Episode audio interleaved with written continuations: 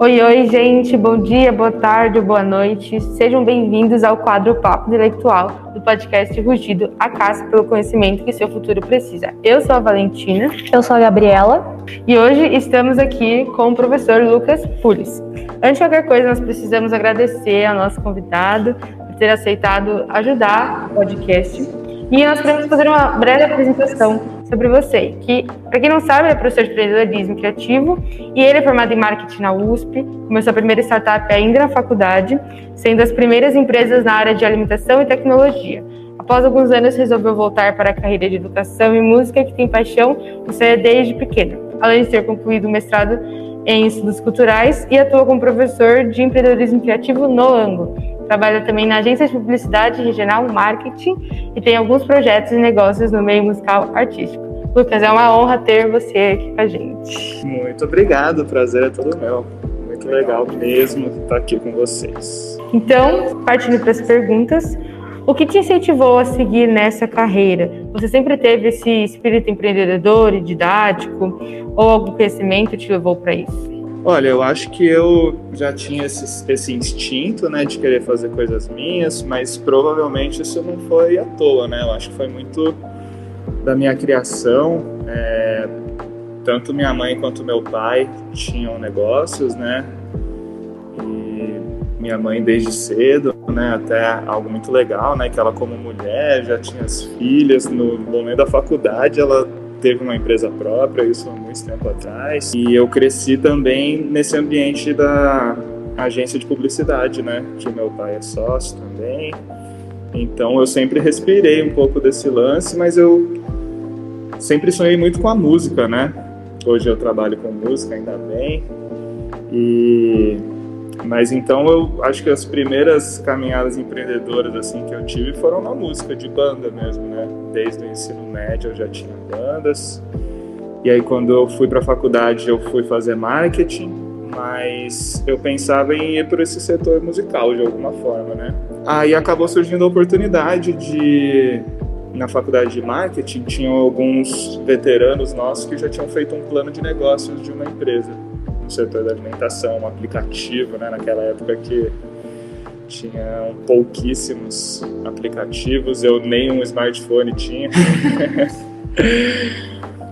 e aí eu, eu, confesso que por muito tempo eu tinha alguns amigos que já estavam embarcando nessa, mas eu falava, não, acho que eu, putz, eu vou entrar em alguma empresa para trabalhar com música e tal. E no marketing, mas no setor musical, mas daí acabei embarcando nessa aventura. A gente tinha a gente era em oito sócios. Uma loucura mesmo, né? E aí, daí pra frente, eu me vi, me encontrei nesse, nesse perfil mesmo, né? De querer criar as próprias coisas e os próprios projetos, colocar na realidade. Então, acho que foi um mix de uma coisa meio instintiva mesmo, né? Mas muito por conta da criação. Por muito tempo, assim, quando eu era menor, eu, eu pensava em fazer uma carreira numa empresa grande, né, digamos assim, em multinacionais, até porque minha irmã mais velha tem uma carreira muito bem sucedida, né, com marketing também, hoje em dia ela trabalha na Visa, e eu, eu tinha ela como uma referência de uma carreira legal, assim, a seguir, né, mas, ao mesmo tempo, eu também via que ela trabalhava que nem louca e lógico, né? Todos nós estamos sujeitos a trabalhar que nem louco, seja onde for, mas eu comecei a perceber que para mim fazia mais sentido eu trabalhar que nem louco nas coisas que eu amo, que eu tenho vontade.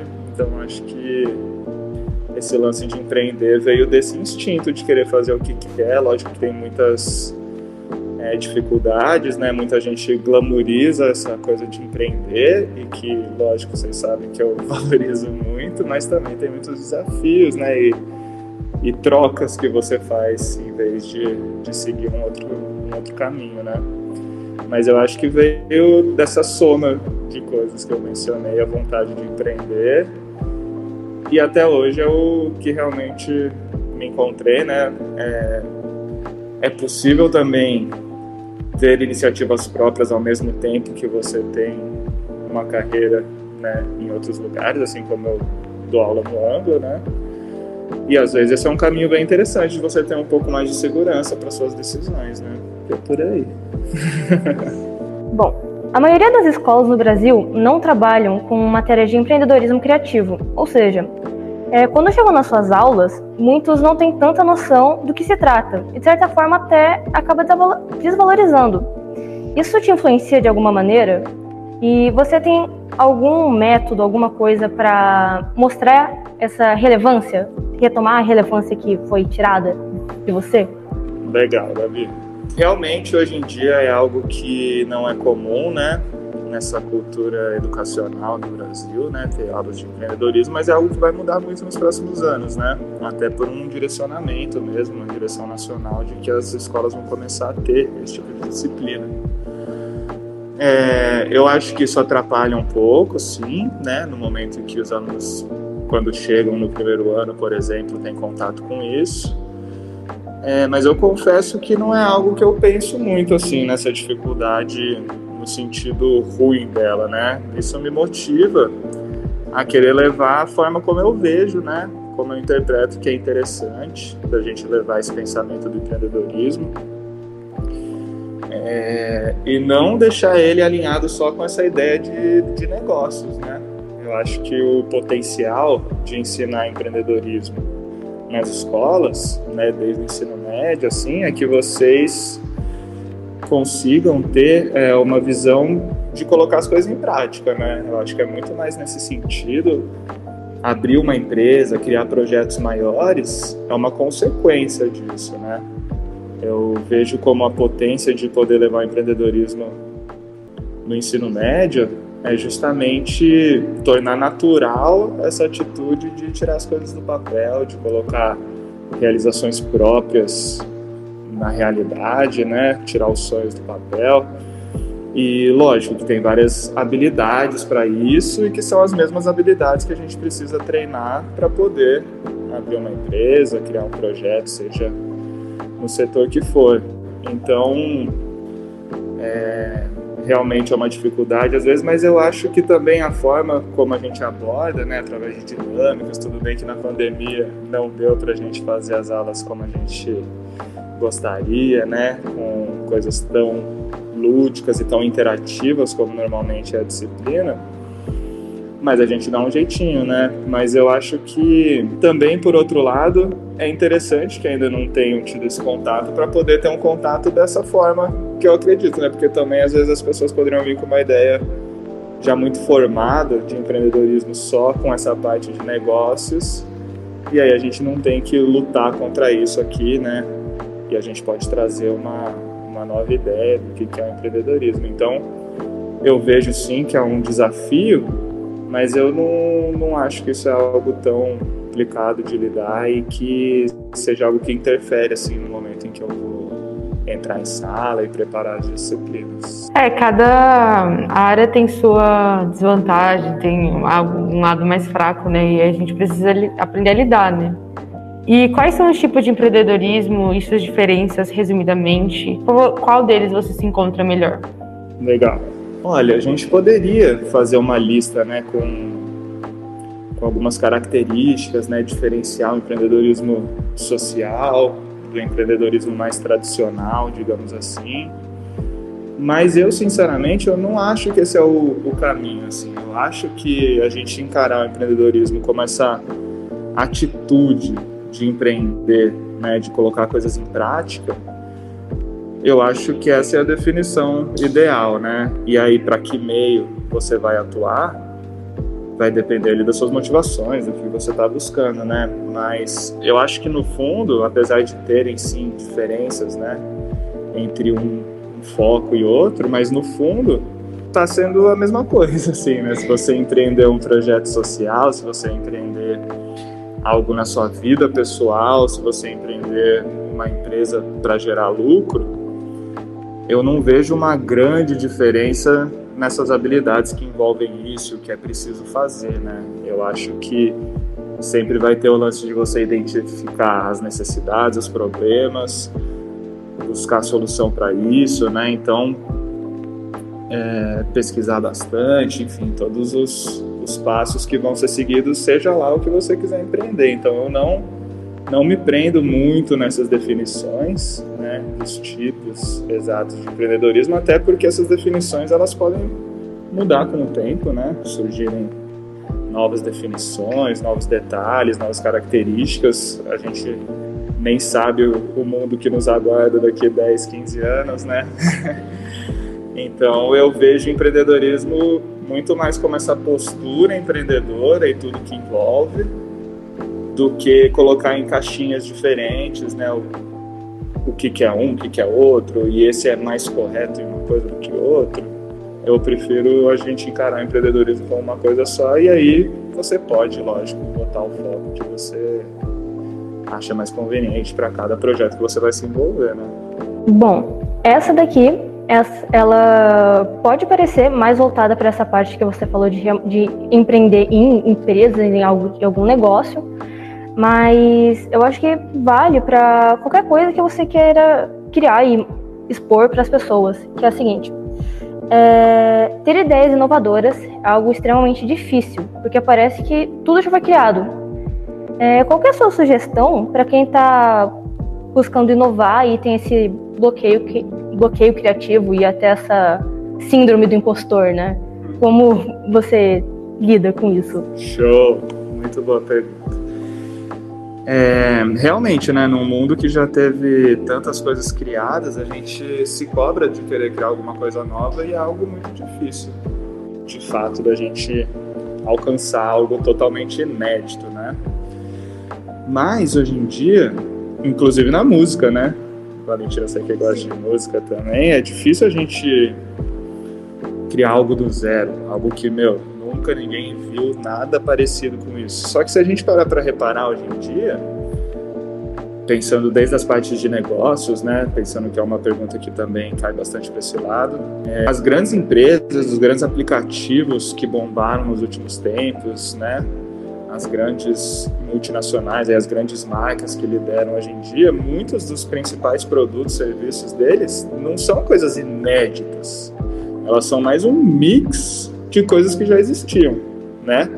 Então, eu acho que o que a gente tem que perceber e, e ter ficar de olhos abertos para isso é que para a gente criar uma inovação, a gente não precisa criar uma coisa do zero. A gente pode justamente aproveitar o repertório de coisas que já existem e a partir disso fazer um mix ali para surgir uma nova ideia, né?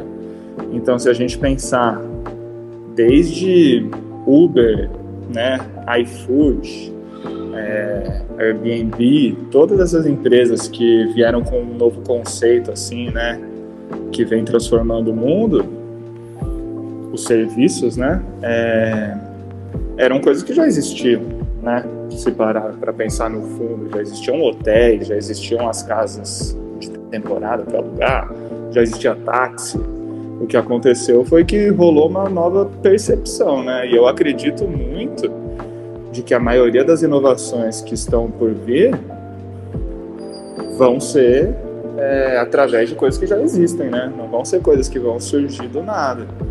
Mas e aí se a gente for a fundo nessa conversa, né? Então, pô, mas como que a gente pode gerar novas ideias a partir do que já existe? Aí é tentativa, é, é teste. É o tal do brainstorming, de gerar muitas ideias, porque realmente é, a gente muitas vezes pensa nesse lance da criatividade, da inovação como um dom, quando na verdade é treino, né? Então, com certeza, se você tem um, um problema e você quer pensar numa solução inovadora, se você ficar uma hora pensando naquilo, você vai gerar algumas alternativas, algumas ideias. Se você ficar 10 horas pensando naquilo, não vou dizer que é certeza, mas muito provavelmente você vai ter mais ideias, né? mais alternativas, que talvez você nem sabe se vai ser melhor ou pior. Mas você, se não tivesse passado esse tempo pensando, você nem saberia dessas alternativas, né? Então, muitas vezes as pessoas acham que é menos grandioso você pensar em coisas que já existem combinadas de outra forma, quando na verdade eu acho que isso talvez é até mais sagaz, né? do que você querer criar uma invenção que vai ser uma coisa muito mais complicada de ser executada do zero, né? Uma invenção que ninguém nunca viu nada parecido. Então, eu acho que a gente tem que valorizar essa habilidade de associação de repertório que a gente tem. Até porque cada um de nós tem o seu próprio repertório, né? Ao longo da vida, cada um passa pelas situações únicas de cada um, podem se parecer, mas essa combinação de repertório que a gente tem na nossa cabeça, só a gente tem. E isso por si só nos dá essa potência criativa de criar soluções que outras pessoas não poderiam pensar, né? Então eu vejo essa criatividade, essa inovação muito mais como uma associação criativa de repertórios do que uma ideia nova que vem do nada, que vem do zero, né? Não, e é muito legal que eu faço agora parte de um grupo de música gospel. E a gente sempre tem esse projeto de cada um, um grupo se juntar e fazer uma música. E aí a gente tá fazendo, tipo assim, realmente não tem como ficar todos é, diferentes, um de cada estilo. Tipo, no fundo, assim, meio, meio que parece meio igual, assim, sabe? Mas cada um teve uma experiência diferente para fazer aquilo, e, tipo, dentro, assim, não é a mesma coisa quando você vê, né? Então, realmente, é muito difícil hoje em dia criar algo totalmente novo. Você pode ter a sua experiência e fazer, né? E quais são os pilares essenciais do empreendedorismo? E para você, qual é o mais difícil de colocar em prática? Legal, Valentino. Ó, eu acho que se fosse pra gente falar assim, ó, alguém, putz, eu sinto vontade de empreender, eu quero empreender, é, normalmente a gente tem, assim, os três pilares, assim, de, de coisas que você deve refletir, ao mínimo, antes de, de se jogar em algum projeto, em alguma ideia né, mais concreta. É, uma das coisas é você pensar em alguma coisa que você gosta, é, então, uma coisa que te motive, que seja um setor né, que te encanta. Outra coisa é você procurar coisas que você tem alguma habilidade para fazer aquilo ter uma potência maior, né? Então, que você não dependa tanto da habilidade de outros e que você consiga, com as suas habilidades, realizar aquilo e uma necessidade de mercado, né? Normalmente a necessidade de mercado tem que vir antes de tudo, né? Se for para a gente parar para pensar, não. E quando eu falo mercado, não necessariamente algo lucrativo, né? Acho que eu vou até tirar o necessidade de mercado, necessidade. Então, primeiro você precisa identificar uma necessidade que o sua cidade esteja precisando, que sua comunidade esteja precisando, que a sua área esteja precisando alguma falha que você observou ou algo que pode melhorar a vida de quem está envolvido nisso, ou mesmo um produto que ainda não existe, um serviço que vai ser melhor do que os serviços que estão sendo oferecidos. Então, primeira coisa, identificar uma necessidade, né?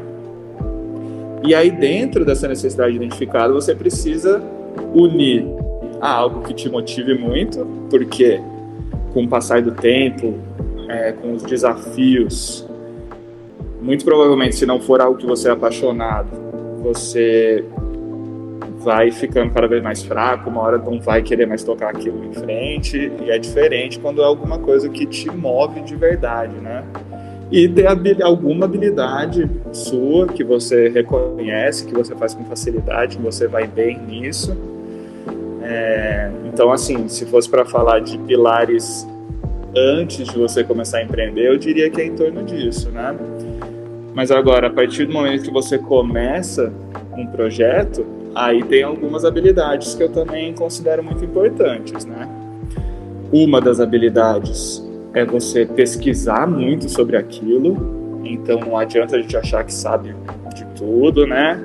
Mesmo quando é um assunto que a gente conhece muito, com certeza ainda vai ter muito a aprender sobre aquilo.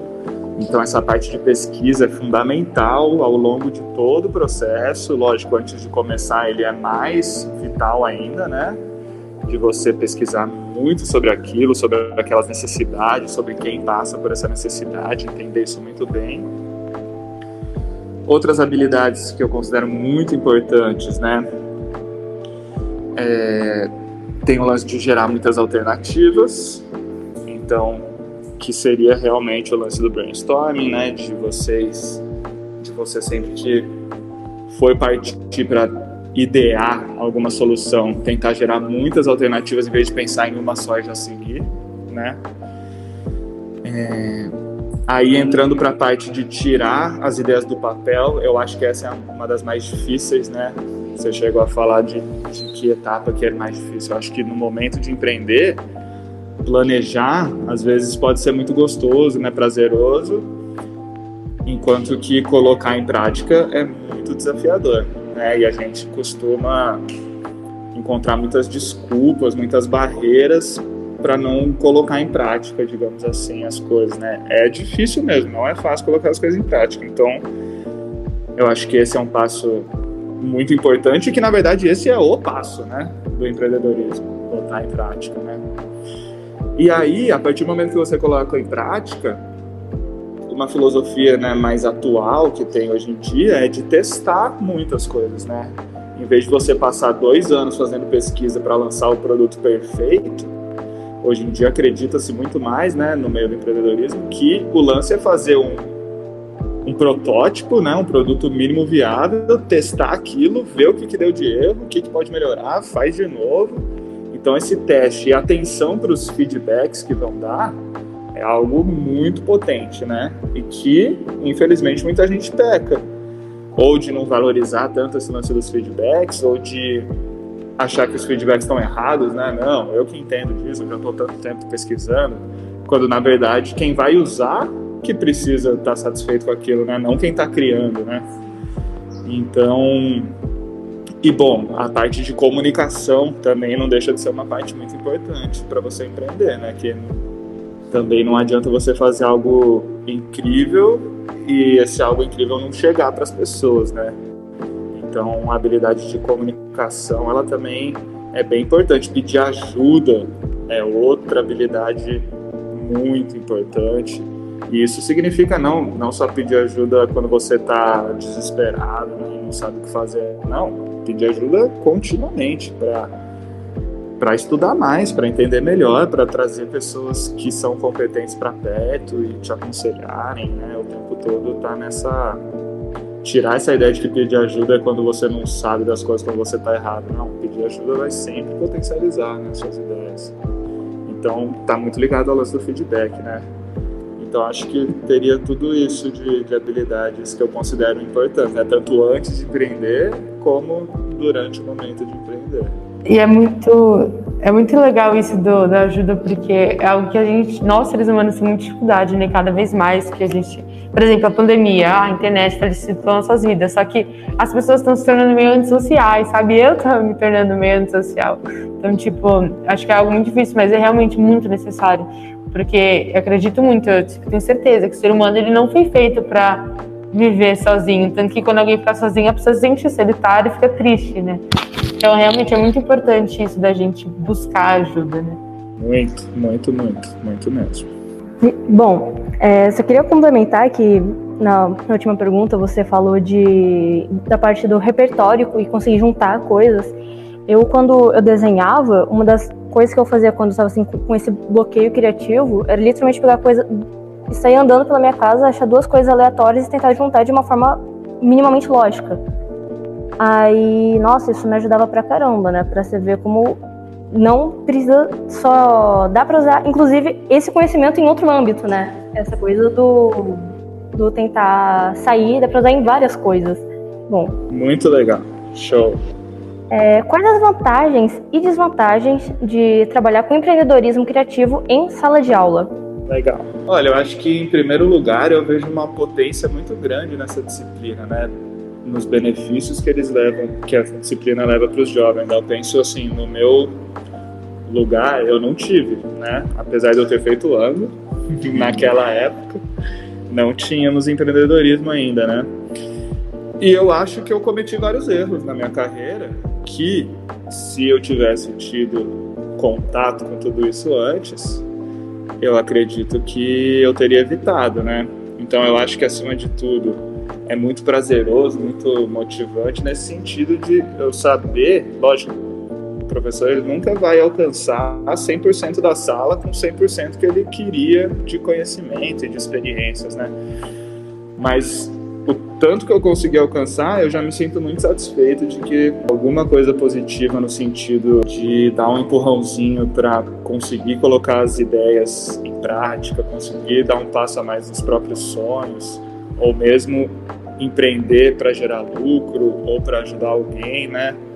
Eu acho que isso por si só já é uma vantagem bem grande. É algo prazeroso, né? Que me traz uma esperança para o futuro também, sabe? De trabalhar com isso. é, outras coisas que eu acho também muito interessante é que ele acaba sendo encarado pelos alunos como uma matéria um pouco mais leve do que as outras, digamos assim, de não ter uma pressão tão grande quanto as outras no sentido de vestibular e tudo mais. E eu acho isso positivo, porque eu acho que o ambiente para se trabalhar as habilidades que o empreendedorismo precisa, ainda mais na pegada que a gente tem, precisa de um ambiente confortável, um ambiente seguro, um ambiente legal, né? Então eu acho que isso é uma vantagem também, né? E por outro lado, de desvantagens, não tem nenhum, né? Brincadeira. Mas eu acho que de desvantagens, por um lado, tem isso, de por ser talvez encarado por uma parte dos alunos como algo mais leve, alguns não se engajam, alguns vão botar os seus esforços nas disciplinas que precisam dessa nota maior, né, desse esforço acadêmico mais tradicional. E eu acho que seria mais em torno disso. A única desvantagem que eu vejo que tem a ver com aquela outra pergunta que já tinha aparecido, né? Mas que eu sinceramente não, não me abalo muito com isso não, porque eu acho que mesmo para quem não está 100% engajado em todas as aulas ou no projeto, nas dinâmicas, não vai estar tá lá 100%, mas alguma coisa essas pessoas estão absorvendo, né? Então eu acho que no fundo, no fundo, era como tinha que ser. Então se tá absorvendo só essa parte, beleza, mas já vai ser uma ajuda. Então não, não me apego muito nisso quando eu percebo que tem alguém que não tá tão engajado. Assim, lógico que eu até me motivo a tentar engajar mais ainda essas pessoas. Mas eu, no fundo, tenho uma consciência tranquila de que eu acho que todo mundo está absorvendo o que deveria absorver ali naquele momento. Então, eu acho muito legal porque o empreendedorismo já me fez até descobrir coisas que eu gostava. Por exemplo, eu amo sempre me escrever. E aí eu tenho descoberto cada vez mais. É quando eu desenvolvi a persona do. Tanto no grupo, né, da ODS, quanto na prova discursiva, eu fiquei tipo, gente, eu amo fazer personas. então, tipo, acho muito legal isso. Nossa, eu amo empreendedorismo, porque realmente é muito leve, assim, sabe? Dá é muito gostoso na hora, assim, porque eu sempre gostei também dessa interatividade, sempre achei que faltava isso nas aulas, sabe? Isso é realmente algo que é uma matéria que eu gosto, né? Eu também queria falar que foi também na sua aula que eu descobri que eu gosto muito de, de design. Foi em, foi em alguma. Não lembro qual exatamente foi. Só que foi muito louco, porque eu passei um bom, uns bons meses. Não, eu vou fazer design, porque eu realmente fiquei louco, eu achei super incrível. Só que aí já me veio outra ideia assim, não. Mas eu descobri que também eu gostava da parte de desenho, de criar, assim, não, eu acho que vou fazer arquitetura, não sei porquê, tal, tal, tal. Mas é muito louco, mas a aula, a sua matéria foi algo que realmente abriu meus olhos de uma forma incrível. Que legal, pô, fico muito feliz, muito feliz com o relato de vocês, porque minha vontade é essa mesmo, né? Essa disciplina existe para isso, né? E ver vocês sentindo isso na pele é realmente incrível. Eu acho que a partir do momento que essa disciplina começa a aparecer nas escolas, isso traz uma, uma autoridade assim também, né?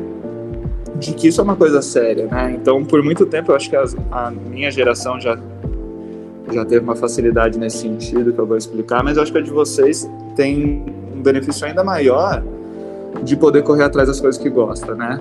Mas se a gente for pensar na geração dos meus pais, dos meus avós, principalmente, pô, eles não tinham essa liberdade que a gente tem de poder traçar nossos caminhos sem tantas barreiras da sociedade. Lógico que ainda existe, né? Mas é, a partir do momento que isso começa a aparecer na escola, né? E a gente incentivar de vocês realmente fazerem aquilo que vocês querem, descobrir as vocações de vocês, é, tentar desvendar os processos criativos de vocês, o que, que move, né?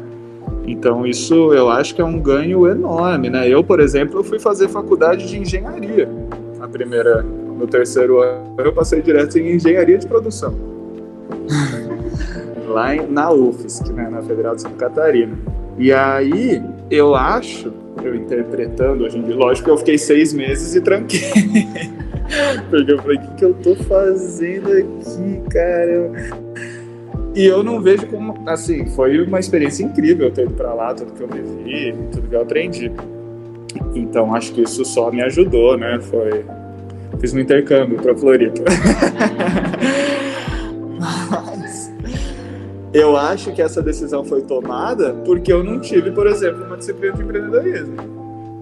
Porque senão eu acho que eu teria tomado outras decisões desde sempre. Eu já pensava em, não, vou fazer marketing mais, eu vou fazer uma especialização. Desculpa, eu vou fazer engenharia de produção, mas depois vou fazer uma especialização em marketing. tipo, pô, meu, pra que isso, né? É que, tipo, é isso, são essas barreiras da sociedade que elas são muito pesadas, esses nossos bloqueios criativos. Acho que cada vez mais a gente está derrubando isso, mas ainda é muito pesado, né? Eu me colocava num lugar de que, pô, vou fazer faculdade de música. Primeiro que eu achava que ia ser muito difícil a faculdade em si de música. Porque o meu estilo é mais pro popular e a maioria das escolas de música vão mais pro erudito, né? Tem algumas que não, mas mesmo o conteúdo do popular também tem muita matéria difícil, que não era a minha parte mais técnica, digamos assim. E outra por essa insegurança, né, de aguentar esse rojão, né, tanto pela família, apesar dos meus pais serem musicistas, me incentivarem, mas você falar, pô, vou fazer uma um currículo aqui mais respeitado, né, de engenharia, então, e eu tinha facilidade com os números, tinha facilidade na escola, assim. Então, minha ideia era ir para esse caminho, até porque a minha irmã, que eu mencionei, né, que hoje em dia é vice-presidente de marketing da Visa, né, ela fez engenharia. E há muito tempo atrás, muito não, há pouco tempo atrás, tinham pouquíssimas faculdades de marketing. Muitas faculdades de publicidade e comunicação, só essa parte artística do marketing, digamos assim, né? Então, muita gente que trabalha no marketing hoje em dia é de outras formações, é de engenharia, por exemplo, porque eles consideravam que, pô, a gente ensina o conteúdo do marketing para esses caras, mas vamos pegar que eles têm raciocínio e tal. Ainda bem que ultimamente estão surgindo mais faculdades voltadas para o marketing mesmo, não só para comunicação, para o design, para publicidade. Inclusive o curso que eu fiz de marketing na USP, ele é recente, né? Ele é um curso que ele surgiu percebendo essa demanda que tem poucas faculdades de marketing no Brasil, mais voltados para essa parte estratégica, de pesquisa, de número, né? De, de mercado mesmo. E, bom, falei tudo isso para dizer que meu caminho poderia ter sido outro se eu, no ensino médio, tivesse tido uma experiência forte, assim, de descoberta. Lógico que eu sempre fui apaixonado pela música, mas de realmente perceber que é possível trilhar um caminho, uma carreira de sucesso e que não é sorte, né? E, e que seja lá o que você decidir fazer, é possível encaixar uma carreira nisso, né? Até porque a gente nem sabe quais empregos vão existir, quais não vão, mas se você se agarrar em coisas que você gosta, em que você tem habilidade, você vai conseguir achar um lugar de atuação e conseguir ter sucesso nisso, né? Então fico muito feliz mesmo de ver esses relatos. Essa, inclusive, acho que é uma outra grande vantagem de dar essa, essa aula, essa disciplina que eu dou, né? Porque vira e mexe pintam relatos assim muito bonitos que eu fico sem brincadeira, fico muito, muito feliz mesmo de ouvir e que às vezes outras matérias não têm essa facilidade de mexer com as pessoas nesse sentido, né? Lógico que sempre tem, claro, essa paixão por qualquer uma das matérias vai sempre existir. Mas como eu não o meu curso não se apega em nenhuma área, então talvez até durante a minha disciplina eu possa ajudar a despertar um gosto por física, por matemática, seja lá o que for, né? Mas essa é a busca da, da disciplina e que bom que vem gerando frutos positivos. Legal. E se você pudesse escolher três cases de sucesso, quais seriam eles e por quê? Você se inspira neles, assim? Show! Vamos lá para os cases de sucesso. Bom, então eu, eu dei uma pensadinha aqui. Eu vou falar de alguns cases, inclusive, que eu apresento em sala de aula, né? É, um que eu gosto muito é de uma ONG que se chama Um Teto para o Meu País. Aliás, hoje em dia chama só Teto, né? Ela nem é brasileira, na verdade. Ela é sul-americana. Agora eu não tenho certeza se foi no Chile, se foi na Argentina, onde que começou. Mas que qual é a necessidade que eles tentam melhorar, né?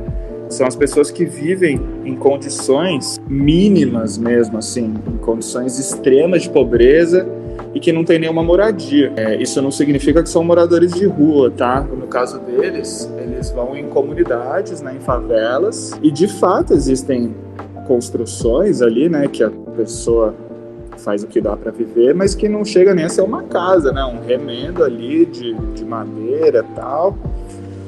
E aí, o que, que essa ONG consegue fazer de uma forma incrível? eles juntam voluntários, conseguem levantar uma verba é, para ações de dois, três dias. Então eles vão em uma comunidade, é, lógico, eles já são comunidades que eles já estudam, já conhecem, né? Tem todo um questionário, um acompanhamento, não é para qualquer um que eles fazem essas casas. Mas em questão, eu participei, tive o prazer de, poder ser voluntário em uma ação dessa em São Paulo. Em um fim de semana a gente construiu, se eu não me engano, 23 casas. Imagina isso, a vida de 23 famílias que não tinham um chão, o chão era de terra, de barro. E assim, fora que eu, nessa experiência, eu tive contato com coisas que eu nunca tinha visto, né? Com comunidades que assim, você pensa, caramba, eu nem sabia que as pessoas viviam de uma forma assim, né? Numa condição muito mínima mesmo, né? Sem esgoto, sem água, sem privada na própria casa, sem água potável, se virando como dá. E a gente, lógico, são casas simples, casas já meio pré-montadas de madeira, tem alguns especialistas, mas são é fácil levantar essas casas assim, né? Mesmo com pessoas que recebem um treinamento ali no próprio dia. As famílias ajudam as famílias que estão recebendo as casas fazem alimentação para quem está trampando, elas trabalham juntos. Então recomendo a todo mundo. Quem, e eles já fizeram assim milhares, milhares, milhares, milhares de casas ao longo desses anos. Assim. Eles, então eu acho esse um projeto muito incrível, né? Teto, antes era um teto para meu país, agora chama teto. E se eu não me engano, a partir de 17 anos já pode ser voluntário. Então, passando a pandemia, está no tudo aí melhor, aconselho muito, é um aprendizado gigante. Vamos ver que outros cases de projetos. Ó, oh, tem um que a gente também apresenta que eu acho muito legal, que é de Minas Gerais, chama Lá da Favelinha. Não sei se você se lembra do Cadu dos Anjos, que ele era um menino, ele é, né? ele é lá de uma da maior favela de Belo Horizonte e ele é cantor de rap, né, MC, e ele tinha a vontade de construir uma biblioteca na comunidade dele. Era basicamente esse o plano inicial. E hoje em dia ele desenvolveu meio que uma cooperativa, né? Que tem mais de 40 pessoas recebendo é, todo mês grana a partir dessas iniciativas, porque cresceu muito. Então eles têm roupas, têm companhia de passinho, vendem shows, fazem um monte de coisa na comunidade da favela mesmo e conseguem fazer um trabalho lindão, assim, que inspira muito, né? O que mais, galera? Que outros cases de sucesso a gente pode pensar? Vamos pensar em algo mais empresarial agora? Ah, prof, então tem alguém de fora dessa área que te inspira? Da parte de música. Boa! Não é de fora, do Brasil. Terceiro case de sucesso que eu admiro muito, muito, muito: Laboratório Fantasma, do Emicida cantor de rap, ele criou o Laboratório Fantasma, que é uma começou como uma gravadora, né? Eu cheguei, tive o prazer, eu já cheguei a comprar um CD da mão do Emicida, porque eu morava em São Paulo e ele fez a primeira mixtape dele com 25 músicas, né? E ele vendia dois reais na porta dos, dos shows de rap. Eu morava em São Paulo nessa época, eu gostava muito desse movimento, né? E eu cheguei a comprar da mão da Emicida um CD por dois reais. E hoje em dia, Laboratório Fantasma é uma referência de sucesso no setor musical, assim. De, e, inclusive de roupas. Desfila no São Paulo Fashion Week. E, meu, eles têm uma expertise, assim, de valorizar a música e gerar oportunidade, gerar dinheiro, negócios a partir disso, que é incrível, incrível, incrível. Então, Laboratório Fantasma para mim é um case de sucesso maravilhoso no meio da música. E eles têm uma pegada muito forte de valorizar a juventude negra, né? E todas as expressões artísticas em torno disso. E eles fazem de uma forma linda, maravilhosa mesmo. Agora vamos fazer uma mini dinâmica. Vamos supor, o Sérgio tem 47 anos, atua há 15 anos no mercado, mas tem dificuldade em descobrir as demandas das pessoas conforme o mundo vai evoluindo. E por não ter estudado de fato sobre isso, faz tudo por instinto. Como você ajudaria ele? Legal. Bom, realmente a gente se guiar só por instinto, né, para quem quer empreender, não é o melhor caminho, né? Eu acho que o melhor caminho é perguntar e pesquisar muito, né? Então, para ele identificar essas necessidades, não basta ser alguma coisa que veio de ideia dele, né? De algo que ele pensa. Precisa vir de quem sofre com essa necessidade, né? Então, acho que o primeiro caminho numa situação dessa, né, para quem quer empreender mesmo com mais idade, que aliás isso pode ser bem positivo por toda a bagagem que ele acumulou de, de outras experiências, né? Mas realmente para você entender a demanda não é algo que parte de você. Lógico que você pode passar por experiências que você se norteia e vão te guiar. Mas o ideal é pesquisar muito, né, e comprovar quais são as demandas, né? Então, eu acho que o caminho nesse estágio de empreender, em que você não está enxergando as necessidades, as demandas, ainda mais alguém que já é mais velho, que não acompanha tantas mudanças digitais, né, e tudo isso que muda de forma tão rápida e tem tantas novidades, eu acho que o lance é pesquisar e perguntar muito, né, receber feedbacks também. E bom, mas isso sem esquecer também que ele precisa ir para uma área que ele tenha motivação e alguma habilidade que ajude para isso. Bom, agora, para finalizar, você tem algum conselho ou recado para os nossos ouvintes? Boa, boa, boa. Bom, quem tá ouvindo rugido já é gente esperta, já, né? então já tá meio caminho andado. Mas eu acho que é isso, a gente não pode abandonar essa ideia de que correr atrás dos nossos sonhos é uma coisa boba, né? A gente não pode jamais menosprezar isso como se fosse um, uma historinha, um conto de fadas, porque não é. Essa é a grande realidade que muita gente foge né? Mas em algum dia quem foge vai se deparar com essa situação, né? Eu mesmo já, as primeiras startups que eu entrei eram projetos que eu acreditava muito no potencial, né? E que eram realmente ideias incríveis, mas no fundo, no fundo, não eram coisas que me motivavam, que eu amava, né? Então, eu acho que esse tem que sim ser o ponto de partida, não com ingenuidade, não achando que pronto, tudo vai se resolver porque eu estou fazendo o que eu amo. Não é isso. Mas isso precisa sim ser uma chama que não vai se apagar nunca na sua vida, porque quando você deixar isso ser abafado, provavelmente você não vai estar tão satisfeito, tão feliz, né?